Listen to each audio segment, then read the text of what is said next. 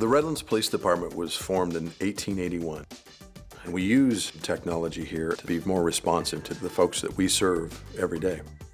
When the iPhone and iPad came out, this was an instant, I've got to get this in the hands of the street cops kind of a moment. I knew that this is going to help us dramatically increase our responsiveness to the folks that we serve.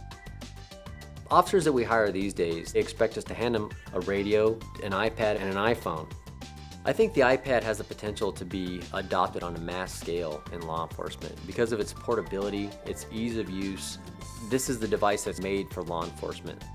What we've been able to do with iPad and iPhone specifically is go to the App Store and find applications that are made for something completely different and utilize those applications in a law enforcement capacity.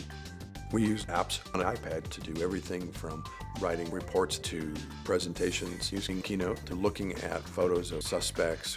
With iPad, the officers use Office Squared HD to create Word documents and Excel documents in the field that keeps them out in the field rather than having to come into the department to write reports. Let's say we go to a organized retail crime scene and we've had one where it was from floor to ceiling, just full of stolen property from different retailers, and you're trying to decipher who the retailer is. And on iPhone, this app, RedLaser, scans the barcode, and it'll tell you who this product belongs to. We use an Exchange server, and so our calendars, our email, our contacts work beautifully. I am always on my iPhone or my iPad. We're able to get what we need, view it, make decisions based on it, send it to other people, whatever the case might be, it's all there in one spot.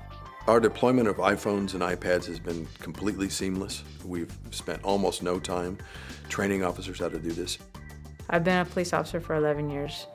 The things I'm able to do today versus the way I was doing them 11 years ago, the way I can sum it up is smarter, not harder. One of the things that is important to us when we engage technology is that it works and it works consistently. The iPhone and iPad work every single time. We just buy them, turn them on, and hit the road.